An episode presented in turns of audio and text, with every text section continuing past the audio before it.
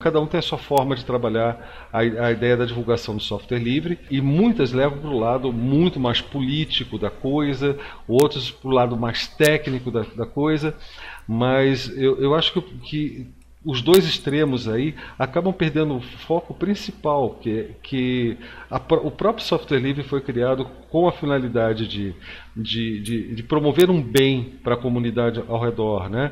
E esse, esse bem é um aspecto apenas da política que se serve do lado técnico para criar justamente a consciência social, que é o que a gente chama no nosso meio aqui de cultura do software livre. Né? É, é, as pessoas terem noção dos seus direitos em relação às licenças dos, do, das coisas que eles usam. É, e como o Carlos estava falando hoje à tarde lá na, na comunidade Fedora, as pessoas não, não param para pensar disso, não é uma preocupação delas. Não... Chama inocência. Oi? Mas, mas... Se chama inocência. É, você mas chama de inocência, mas é uma inocência que vem até de uma, de uma coisa. O cara está preocupado em colocar, sei lá, comida no dia seguinte ou no mesmo dia lá para os filhos dele. É, ele não tem tempo de pensar nisso.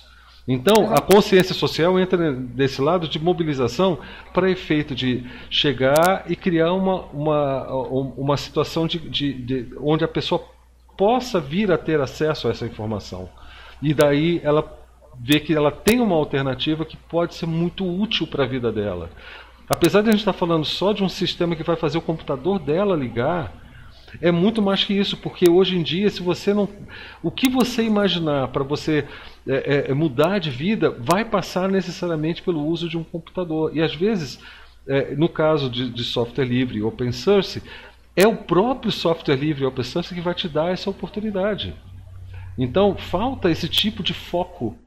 Eu só, eu só vou falar uma coisa, é, porque eu não gosto de deixar assim no ar, tá? É, é fica parecendo que eu estou sendo sarcástico, ou, ou enfim, estou condenando, e não é verdade. Eu não sou dono de verdade nenhuma, eu, eu não sei tudo, mas eu acho o seguinte, é, e eu já, já fui bastante atacado por isso, que é o seguinte, quando a gente fala de, de open source e software livre, são duas coisas, são duas iniciativas diferentes, cada uma com suas, seus pontos fortes e fracos, cada um com as suas, é, é, enfim, a sua beleza e a sua feiura.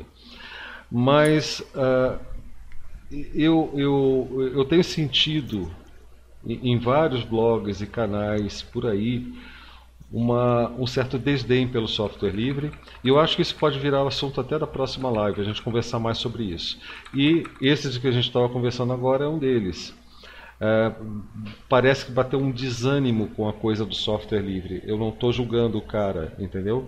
Eu acho que bateu um desânimo e ele está passando isso para milhares de pessoas. Não é como o nosso caso que tem duzentos e tantos, é, 600 inscritos. É, é muita gente que já chega achando que é tudo igual, sabe? Que basta ter, ser open source e está tudo certo. E, e, open source, na verdade, é, é, acho que foi o, o, Gabriel lá da Toca do Tux que falou essa semana passada aí.